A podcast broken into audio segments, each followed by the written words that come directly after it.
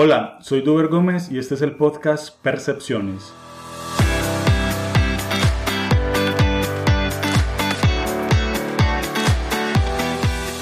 Cuando nos hablan de ver más allá del futuro, de hacer las cosas distintas y distinguirnos de la competencia, empezamos a visualizar muchas imágenes en nuestra mente que de una u otra forma nos inspiran y nos motivan a querer hacer eso que nos están diciendo, o cuando nos dicen piensa en el futuro, cómo te proyectas eh, como persona o cómo visualizas tu empresa en 5 o 10 años.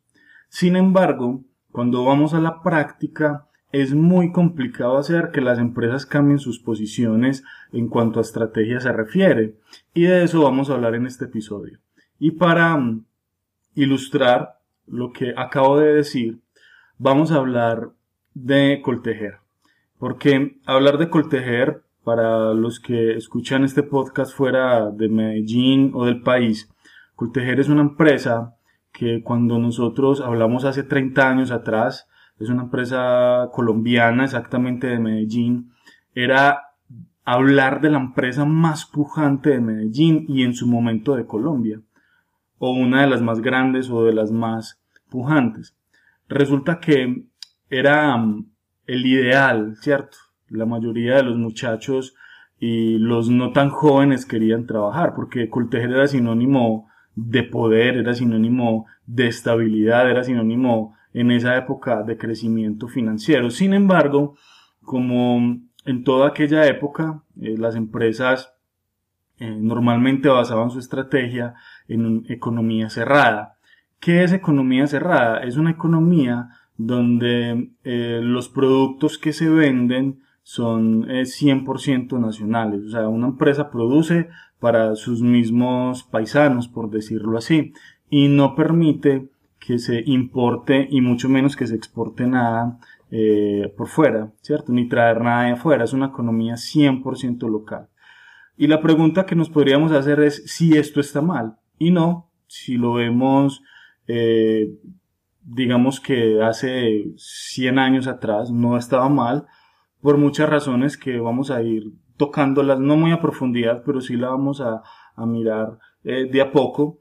Y es que no está mal si vemos las motivaciones que en este caso llevaron a que se fundara Coltejer, ¿cierto?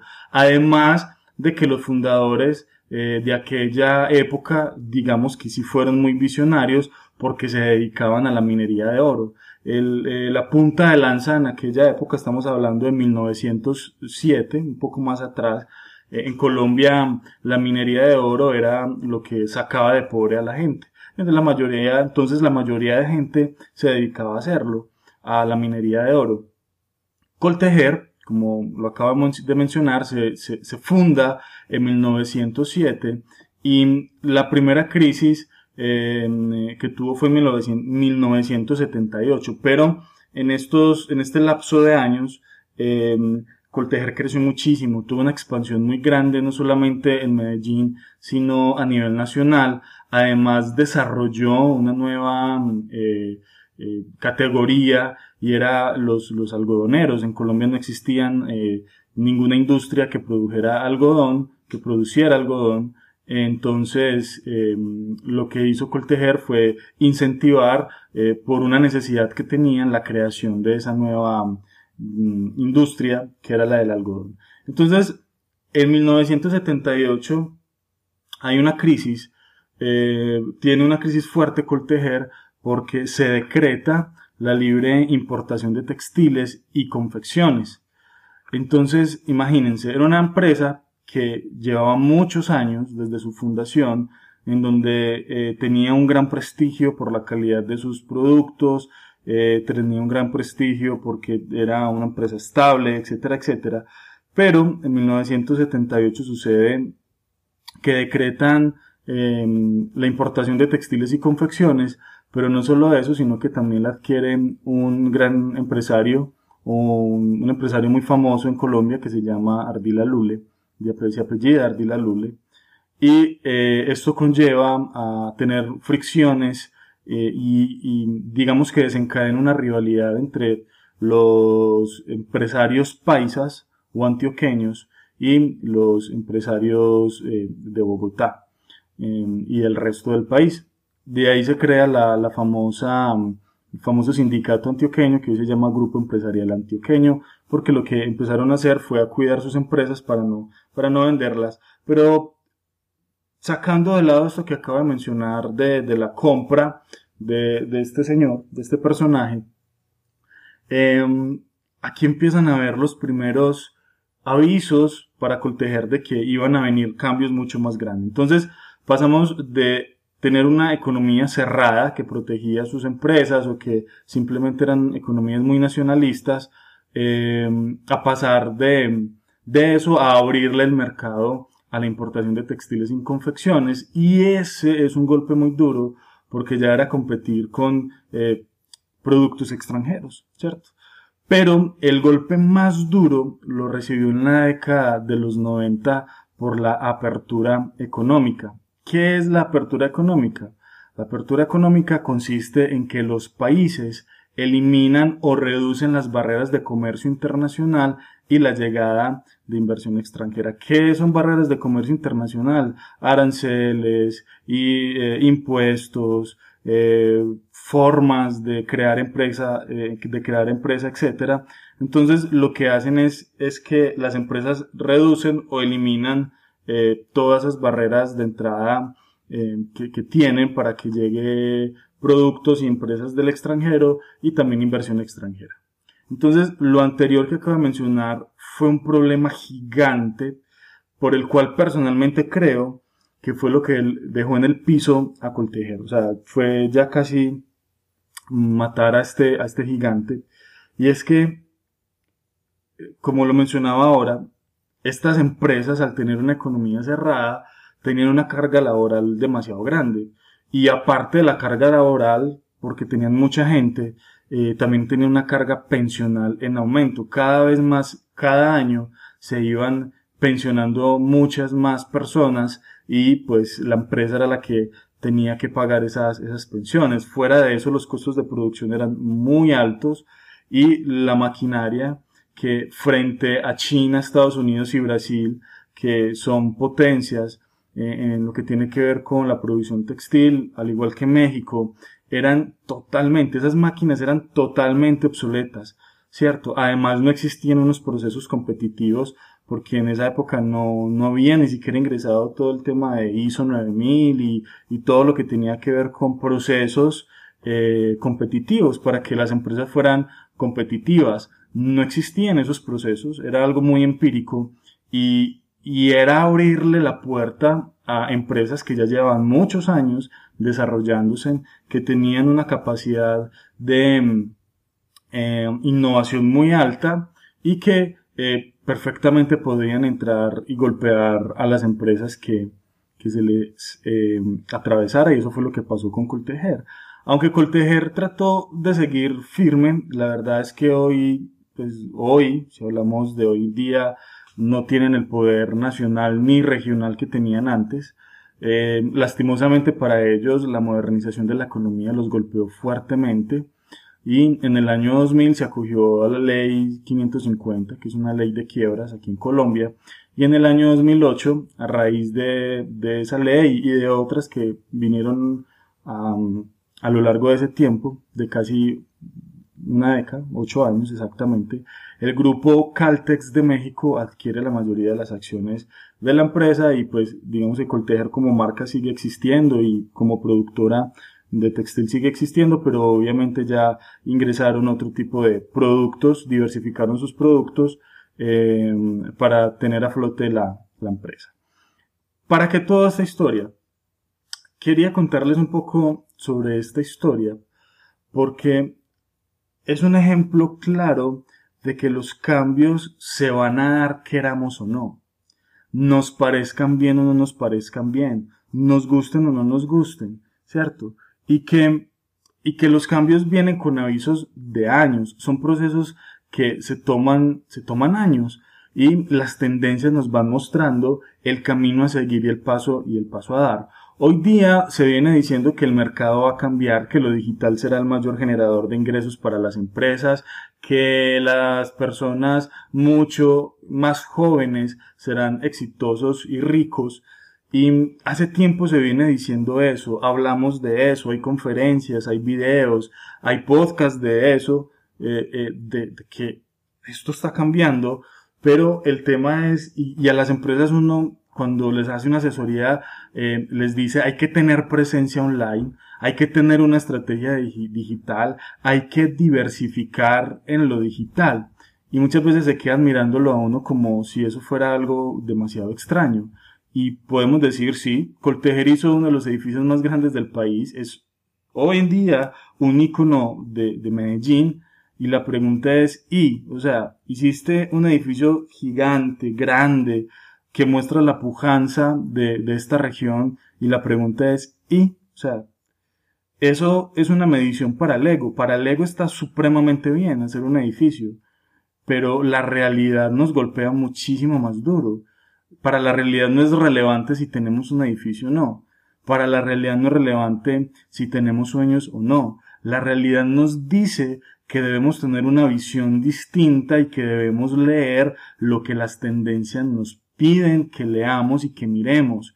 Debemos probar, debemos cambiar, debemos eh, movernos del lugar en el que siempre hemos estado.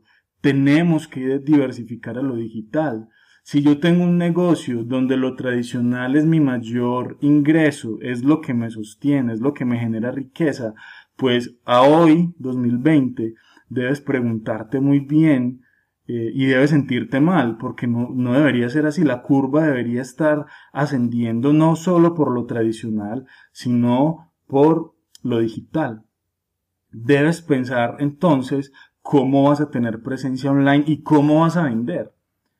Porque escuchen estos datos que los saqué de, o que me los encontré de alguien que sigo en redes eh, y, compartí estos, estos días em, estos datos de, este banco, un banco mundial que tiene que ver más con, inversiones en, bolsa, eh, sobre todo en la bolsa de Nueva York, eh, es, es, JP Morgan.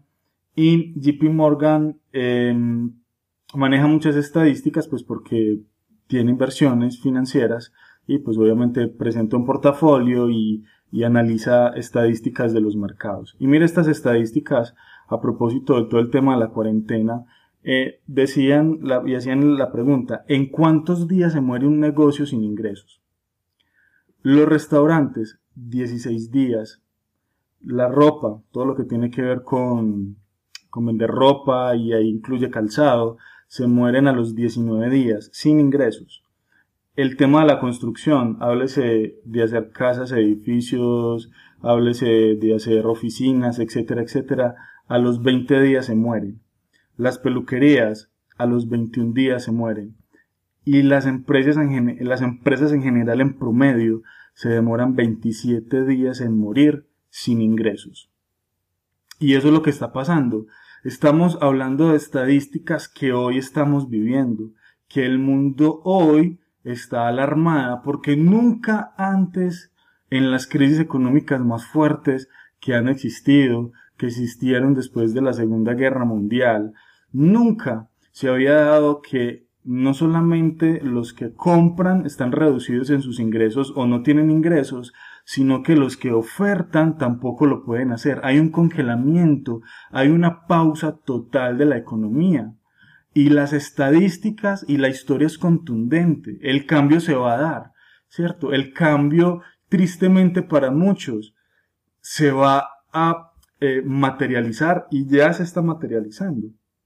Pero lo triste de esto es que a muchos les va a tocar iniciar de cero porque tienen una vena emprendedora, pero tienen un desconocimiento de la, de la dinámica del mercado digital y de cómo funciona lo digital sumado con lo tradicional. Y me, me voy un poco más allá y es que van a tener cierto remordimiento de haber podido aprovechar la oportunidad de hacer cambios necesarios en sus negocios, empresas, emprendimientos y sobre todo aprender del tema, pero nunca lo quisieron hacer. Nunca lo quisieron hacer porque lo que te dicen las empresas tradicionales que llevan 10, 15, 30 años haciendo lo mismo y vendiendo de la misma manera es que eh, como hacen lo están haciendo bien, como hacen lo están logrando, como hacen se han enriquecido, porque entonces ahora nos tenemos que meter con lo digital. Y ese es un error grandísimo porque no han entendido que empresas multinacionales, millonarias, multimillonarias, invierten millones y millones de dólares en hacer publicidad online todo el tiempo, nunca paran, nunca paran. ¿Por qué? Porque nosotros a veces tenemos esas empresas como referentes, pero para ciertas cosas y para lo que nos, lo que, lo que nos conviene. Pero para analizar más allá y darnos cuenta que si una empresa como Walmart, que es tan grande en Estados Unidos, tiene presencia en todos los estados, es súper grande, está reduciendo y redujo al 2019 sus inversiones de comercio presencial y pasó a invertir la mayor cantidad de su dinero en comercio eh, digital, en e-commerce, en vender por internet, pues entonces deberían, deberían, eh, deberíamos analizar y mirar que es un ejemplo de que esto ya está cambiando.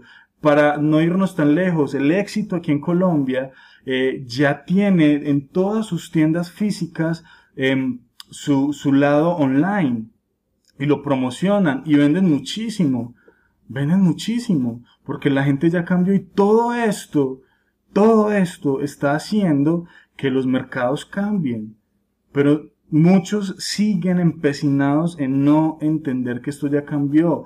Eh, los mayores beneficiados de este, de este tema de la pandemia va a ser todo lo que tenga que ver con lo digital, con, con toda la economía digital, con toda la economía que tiene que ver con tecnología.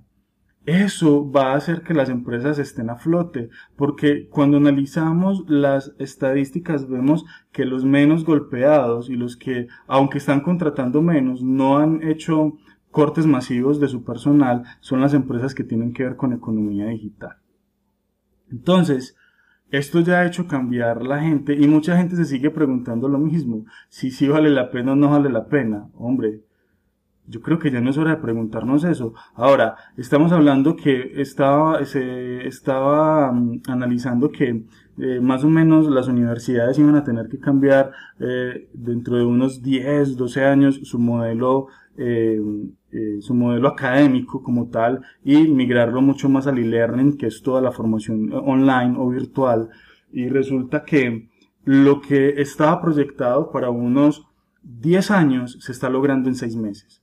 Logrando en 6 meses. Las universidades sí o sí. Hay unas que ya venían andando con eso y esto pues lo único que les hizo fue cambiar de pronto eh, no sé, su, su forma, pero ya lo tenían ya lo tenían hecho, ya lo tenían listo. Uniminuto es un gran ejemplo en este momento en Colombia de eso. Otras venían trabajándolo muy lentamente, pero les tocó acelerarlo. Entonces miren que si hay unos beneficios y, y, eso quizás va a ser un podcast en el cual ya estoy trabajando de quiénes son los grandes beneficiados. Y de hecho aquí lo voy a mencionar un poco, porque en medio de esta pandemia y esta cuarentena los más beneficiados han sido los creadores de contenido háblese de YouTube, háblese de Netflix, háblese de Amazon Prime, ¿sí?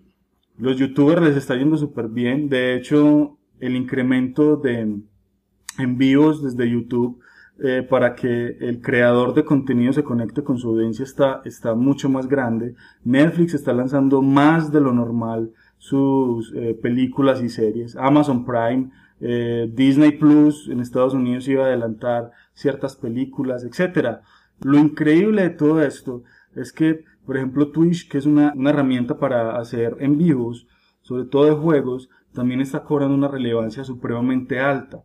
Y increíblemente, Xbox y PlayStation están vendiendo muchísimo más juegos de los que hoy o de los que anteriormente estaban vendiendo. Se están vendiendo más libros porque la gente quiere hacer algo más, ¿no? Porque la gente está aburrida. Ahora, la industria menos afectada, como les decía, la tecnología y la economía digital. Es una nueva era de la industria. Cuarta revolución industrial. Y no los empresarios, la gente del común no ha podido entender esto. No lo quieren entender porque no, no lo quieren estudiar. Cuarta revolución industrial. Yo voy a hacer un podcast sobre eso. No, no voy a decir cuándo porque me voy a, a mucho mejor. Pero lo voy a hacer porque necesitamos saberlo, o sea, necesitamos entender y aprender que hay una nueva era en la industria, hay una nueva forma. No te quedes, por favor, no te quedes con lo que siempre te ha funcionado, con lo tradicional. Migra. Si no sabes qué producto vas a hacer, pues mira y analiza. Quizás ese producto que tú haces para empresas lo puedes hacer para la gente en general. Y no, y no tienes que comprar un showroom, no tienes que comprar o alquilar un, un local, no. Mígralo a la red, mígralo, pon tu un e-commerce muy bueno, muy atractivo, eh, excelente, que, que, que atraiga a la gente, pero hazlo, no te quedes quieto, porque esto va a seguir re, revolucionando y va a seguir cambiando de unas maneras impresionantes. Ahora, siempre después de la pandemia y siempre después de un par de estos que se empiezan a sentir las crisis, entonces es momento de replantearnos las cosas. Ahora para concluir, cambia. Mi consejo es cambia, no solo en temas de tecnologías aplicados a la empresa, cambia tu vida también, cambia en tu vida. Haz los cambios necesarios para que tú no seas el mismo ni tampoco seas la misma, ¿cierto? Es bueno cambiar, es muy bueno renovar, cambia esa manera de pensar, cambia esa forma en la que actúas, estudia más. Y eso es lo, lo último que te voy a decir, jamás pares de aprender y jamás pares de cambiar. Suscríbete a este podcast, es gratis y compártelo con tus amigos y conocidos.